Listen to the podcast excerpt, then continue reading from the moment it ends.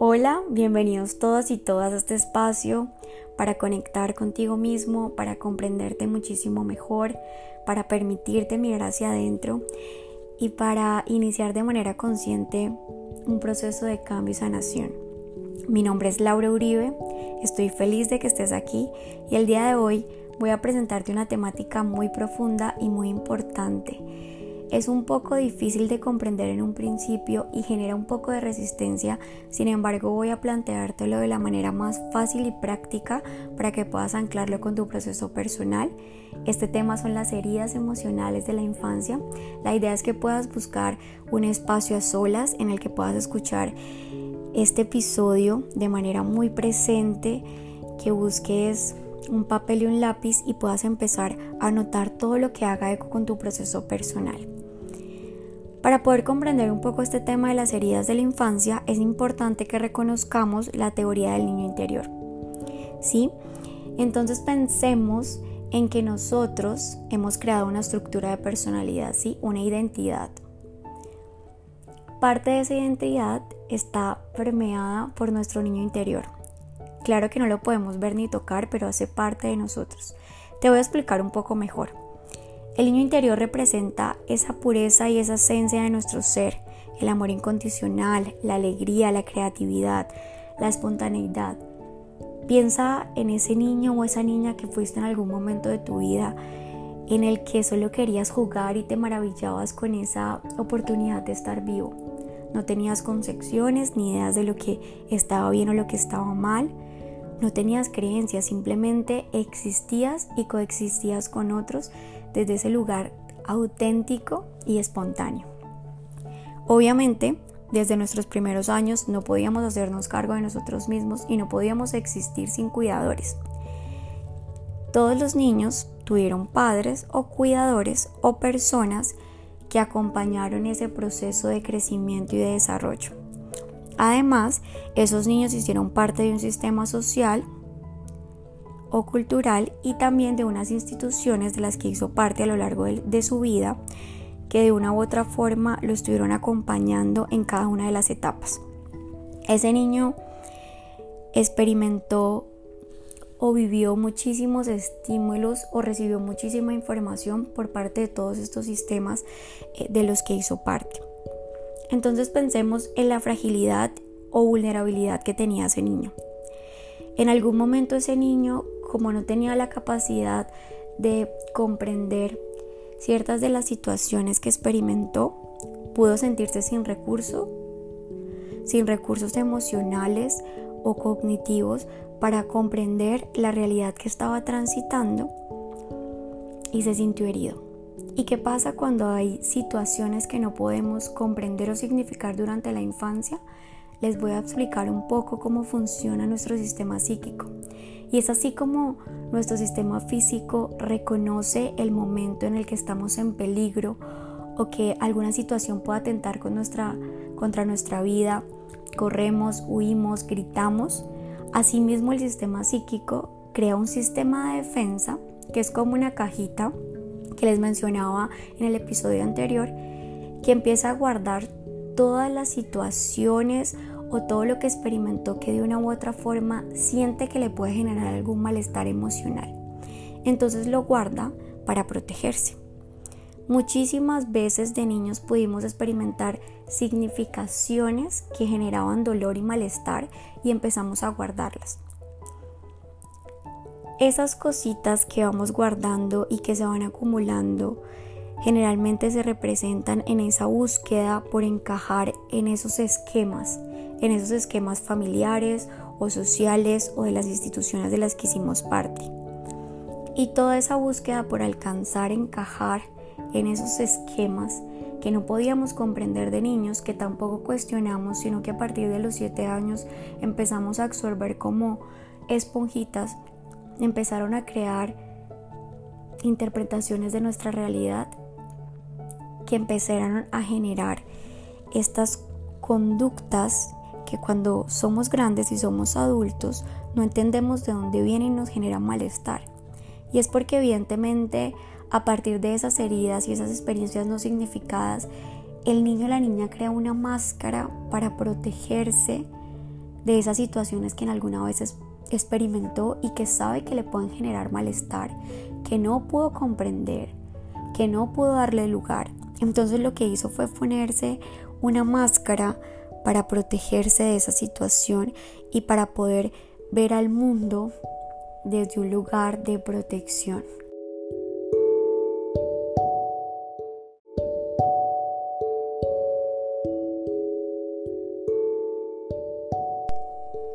Bueno, entonces vamos a iniciar hablando de las principales heridas emocionales de la infancia, las cinco heridas del alma. Les voy a explicar una por una, son cinco en total.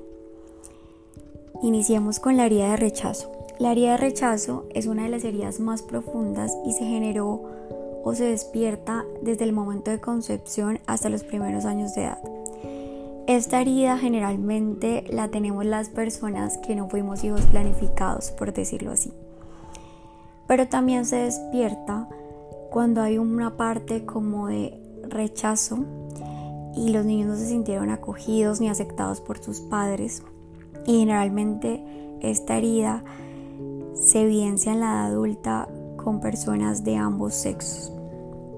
Esta herida crea una máscara de personalidad que se llama el huidizo o la huidiza. Las actitudes y los comportamientos asociados son personas que dudan mucho de su derecho a existir y se preguntan constantemente cuál es su lugar en el mundo y su propósito de vida. Son personas que se consideran de poco valor o inútiles. Son personas que tienden a aislarte con, facilidad del mundo exterior, creando un mundo de fantasía mental, mental o intelectual son personas que han encontrado diferentes estrategias de huida como lo son dormir en exceso, la droga, el alcohol, las sustancias psicoactivas, todo lo que haga de alguna u otra forma desconectarse de esa realidad. Son personas que tienen una imaginación muy fértil, pero la usan generalmente para crear escenarios de rechazo. Son personas que les da mucho miedo hablar en público, que se callan o se cohiben de expresar sus opiniones porque tienen miedo a ser rechazadas. Son personas que en relaciones de pareja generalmente atraen personas no disponibles o son personas que en definitiva a la hora de eh, tener un compromiso pues quieren como huir porque tienen miedo de pronto a ser rechazados, se les dificulta como iniciar relaciones de pareja por esto mismo. Esta herida se sana cuando empezamos a reconocer que la verdadera aceptación viene de nosotros mismos. Puedes identificarla con el diálogo interno, la manera en cómo te estás percibiendo a ti mismo, que te estás o a ti misma, que te estás diciendo todos los días acerca de tu autoconcepto, el concepto que tienes de ti. Empezar a transformar esa falta de aceptación por aceptación y valoración por todo lo que eres, por dejar de enfocarte en tus inseguridades y tus miedos y reconocer que disfrutas, que te gusta, conectarte más con todas tus habilidades y de todo lo que eres capaz, para que empieces también a reconocer que no eres lo que haces, ¿sí? Porque también tienden a ser personas perfeccionistas buscando eh, reconocer su valor a partir de lo que hacen y cómo se ven, entonces se preocupan también mucho por el aspecto físico, se miden mucho por su aspecto físico son personas que les da muchísimo miedo cometer errores porque se sienten o afianzan esa, esa creencia de, de, ser inútiles o insuficientes y por eso deben trabajar más en reconocer sus valores, todas sus virtudes, todo lo que pueden entregar. Y definitivamente reconocer esta herida es muy importante y empezar a reconocer que debemos encajar en nuestros propios ideales desde nuestra parte auténtica y no lo que nos piden afuera que seamos. Y lo que les contaba en un principio los niños que muchísimas veces buscamos encajar en esos en esos modelos o en esos deberías es lo que genera que haya un rechazo hacia nosotros mismos, pero esta integración se logra con esa aceptación personal. La segunda herida es la herida de abandono y se genera a partir del nacimiento también y durante la infancia, generalmente los tres años de edad, se da por el padre o la madre.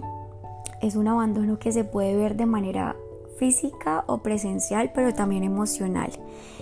Entonces, niños que de pronto tuvieron madres o padres que vivían con ellos, pero que emocionalmente estaban muy alejados.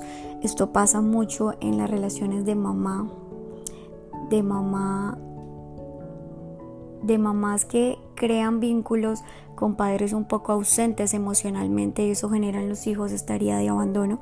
Sin embargo, también puede surgir pues de manera real cuando alguno de los padres abandona el hogar. Bueno, entonces esta máscara de personalidad se relaciona con la dependiente o el dependiente. Son personas que buscan atención y soporte constante en el medio. Son personas que están buscando complacer generalmente a los otros porque creen que complacer es sinónimo de amar, pero buscan que los complazcan de la misma manera o que les demuestren el amor de la misma manera. Son personas que se sienten como víctimas de manera consciente o inconsciente cuando no suplen sus peticiones, tienden a ser caprichosas, son personas que quieren recibir mucho la atención y pueden exagerar creando molestias físicas o enfermedades buscando ser atendidas. Son personas que les cuesta mucho funcionar solos en proyectos o desafíos personales o laborales. Son personas que experimentan constantemente miedo a estar solos. Son personas que reprimen sus necesidades por poner encima las de otros precisamente porque eh, están esperando como recibir lo mismo a cambio. Entonces creen que el amor es dar y dar. Por eso les cuesta mucho decir que no. Son personas que también les cuesta mucho terminar las relaciones por miedo a no conseguir pareja nuevamente. Precisamente porque no quieren volver a sentir ese abandono, entonces prefieren prolongar eh, el, malestar a estar en una relación frente a la que no se sienten satisfechos o satisfechas porque quieren evitar el sentirse solos.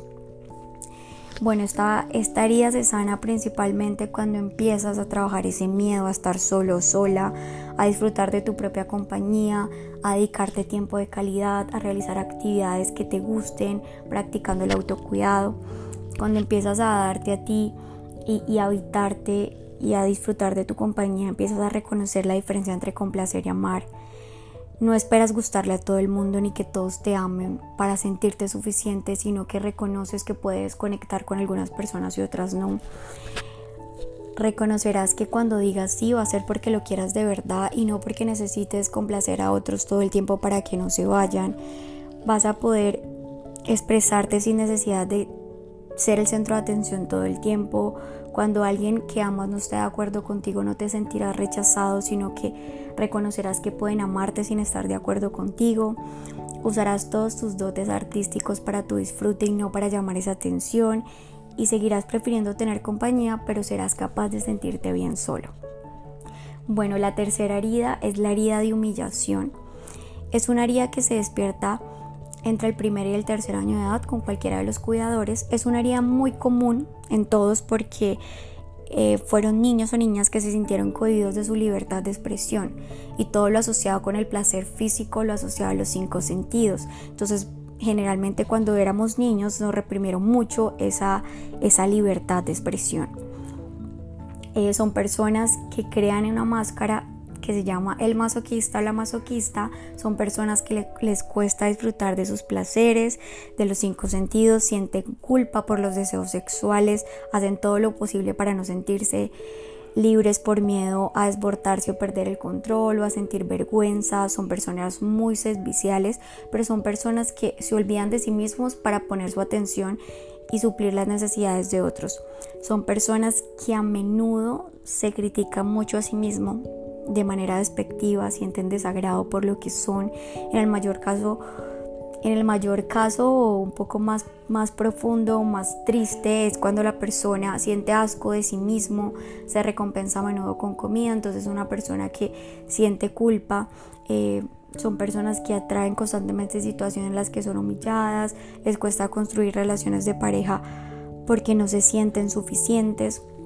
Entonces estarías muy profunda y creo que la mayoría de personas la tenemos en, alguna medida porque sentimos culpas, porque creemos que experimentar muchos, mucho los deseos está mal, porque ponemos las necesidades de otros por encima de los otros eh, buscando como encajar o, ser un poco aceptados o reconocidos y, porque desde pequeños se nos cohibió precisamente por todo ese sistema de creencias mucho el disfrute y la conexión cuando fuimos niños eh, por encajar en esos, en, esos, en esos deberías o en esos ideales.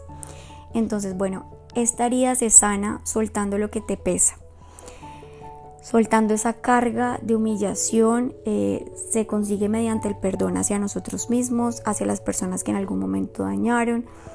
También tiene mucho que ver con personas que sufrieron de bullying em, o experiencias eh, difíciles durante su infancia que se pudieron recrear también en el colegio, con pares y en todo ese proceso como de formación. Son personas que cuando empiecen a experimentar ese, esa sanación es cuando van a poder experimentar como esa capacidad de ser sexual, de poder conectarse con sus verdaderos deseos, de escuchar sus necesidades, de reconocer esas necesidades que tienen porque todos tenemos la capacidad de reconocerlas. Seguirán siendo personas serviciales, pero serán capaces de discernir cuando es bueno para ti ayudar a otros y cuando no lo es. Aceptarás tu sexualidad sin sentir culpa por disfrutar de los placeres y sabrás que no siempre necesitas hacerte cargo de los demás y privarte de tu libertad personal. Y aceptarás el tema de tu cuerpo tal y como es, ni te castigarás con la comida o con otro tipo de excesos. Bueno, la siguiente herida o la cuarta herida es la herida de traición y algo muy importante es que detrás de la traición se esconde un abandono. Sin embargo, son personalidades muy distintas las que se crean. La herida de traición es una herida que se despierta entre los de los 2 a los 4 años de edad, se genera con cualquiera de los padres, es un niño que se siente traicionado o manipulado, un niño que le han prometido y le han mentido. Eh, un madre, una madre o un padre que no ha respondido a sus expectativas, por lo que ha perdido esa confianza en él. Y esa herida se vive generalmente en la adulta con personas de los diferentes sexos. La máscara de esta herida es el controlador. Las los actitudes y los comportamientos asociados son personas con personalidades muy fuertes, les gusta controlar a los demás, que respondan a sus expectativas, son personas que la presencia de él o de ella nunca pasará desapercibida en un grupo, busca siempre ser especial importante, es intolerante, impaciente con las personas lentas. Le gusta imponer su punto de vista a toda costa, es muy seductor, tiene una capacidad de manipular, es muy escéptico con los demás, tiene miedo a que le seduzcan, le cuesta comprometerse con personas del sexo opuesto, no confía fácilmente en los demás, no puede tolerar que le mientan, pero a menudo puede mentirle a los demás. La herida de traición se puede sanar cuando empezamos a trabajar la paciencia, la tolerancia, la confianza y poder delegar a otros responsabilidades, porque ya no, ya no necesitarás demostrar tu fuerza para tener el control sobre tu entorno, será más fácil para ti escuchar las necesidades de otros, porque no antepondrás las tuyas por encima de otros, seguirás teniendo la capacidad natural de tomar decisiones rápidamente, pero te tomarás el tiempo para reflexionar, experimentarás menos impaciencia y frustración en, presencia de personas que no puedan hacer las cosas como tú consideras que deberían hacerlas. Cuando estés frente a alguien que tenga más talento que tú, no te sentirás menos ni, ni sentirás que tienes que controlar a nadie ni que eres débil. Te sentirás cómodo cuando no te sentirás te sentirás cómodo cuando experimentes ese encanto natural, pero no lo, no lo usarás para manipular a nadie ni seducir para que suplan tus necesidades y te permitirás ser vulnerable y admitir tus miedos o tus inquietudes sin creer que eres cobarde. ¿Sí? Porque esta estructura de personalidad que es fuerte, que es de controlar, de que yo estoy en control de todas mis emociones y de todo lo que soy, pues evidentemente hay una imposibilidad para conectarte con tu vulnerabilidad. Bueno, y terminando ya las heridas, vamos a hablar de la última, es la herida de injusticia. Y esta herida también es como la de abandono, que se relaciona con la traición. La injusticia se relaciona con el rechazo. Detrás de una injusticia siempre se esconderá un rechazo. Esta herida se despierta de los 4 a los 6 años de edad, se genera con el padre del mismo sexo. Son niños o niñas que han sentido bloqueado el desarrollo de su individualidad. Han sufrido de pronto frialdad por alguno de los padres o insensibilidad. Son personas que viven esta herida de manera muy fuerte o muy latente en su edad adulta porque crean una máscara de personalidad rígida. Son personas muy perfeccionistas que quieren vivir en un mundo perfecto para nos como no ver las imperfecciones, son personas que se han desconectado de su sensibilidad enormemente, son personas que parecen eternamente optimistas incluso cuando todo vaya mal, son personas que rara, rara vez admiten que tienen problemas o que sufren de, de, fatiga, son personas que se exigen mucho a nivel mental, físico, son personas que se controlan mucho con el peso, la comida, la ira, o sea, siempre quieren estar como en control de sí mismos. Son personas que pueden pasar evidentemente por frías o insensibles, son personas que sienten que son apreciados únicamente por lo que hacen y por eso son tan perfeccionistas y por cómo se ven. También se preocupan muchísimo por su aspecto físico y son personas muy exigentes consigo mismas. Esta área de injusticia se empieza a sanar cuando se empieza a trabajar esa rigidez mental, cultivando la flexibilidad, la tolerancia, la confianza hacia los demás. Se previene o se puede prevenir en la infancia eh, haciendo como ese trabajo de aceptar esa individualidad, esa diversidad eh, que de una u otra forma se ha cohibido, pero que ahora hay muchísima más información para no replicar esta herida. Y se va a ver esta sanación cuando la persona pueda adoptar, en vez de esa personalidad rígida, experimentar una capacidad de ser sensible, de conectarse con sus deseos, sus necesidades, que no va a tener que gustarle a todo el mundo ni de controlarse para parecer perfecto, se va a permitir tener pausas en el trabajo incluso cuando no todo esté perfecto ni terminado. Van a seguir siendo importantes los detalles para ti, pero ya reconocerás que la perfección no existe, vas a tener un entusiasmo natural y serás pero cada vez más equilibrado, ¿sí? En tu relación contigo mismo y con los demás. Y tu aspecto físico seguirá siendo importante, pero vas a reconocer que no eres solo lo que haces y cómo te ves. Estas son las principales heridas. La idea era que pudieras eh, conectar con tu proceso personal. Podemos tener características de todas, sin embargo hay una que siempre va a estar un poco más latente y que vamos a poder reconocer en nuestras conductas que repetimos, que nos genera malestar.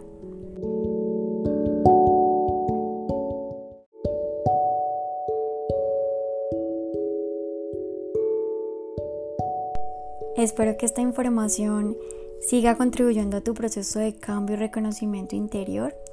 En mis redes sociales seguiré ampliando mucho más este tema de cómo sanar la herida, cómo reconocerla. Si me sigues en Instagram, eh, voy a estar compartiendo una publicación para que puedas darme tu correo si quieres recibir un test de personalidad para identificar de manera más específica esa personalidad o esa herida o esas heridas que debes empezar a trabajar, que debes empezar a sanar. Sé que identificamos esta herida y empezamos a tener un poco resistencia o desesperanza, pero créanme que con base a mi proceso personal y a los que acompaño, he podido reconocer que reconocer esa herida es permitirnos empezar a reconocer lo que queremos modificar lo que queremos modificar para estar mejor con nosotros mismos, para trascender dinámicas en relaciones, para trascender relaciones poco saludables eh, o la manera de relacionarnos poco saludable con nosotros mismos, con nuestro entorno, la incapacidad para sentirnos en coherencia con nosotros mismos, con lo que sentimos, pensamos y hacemos.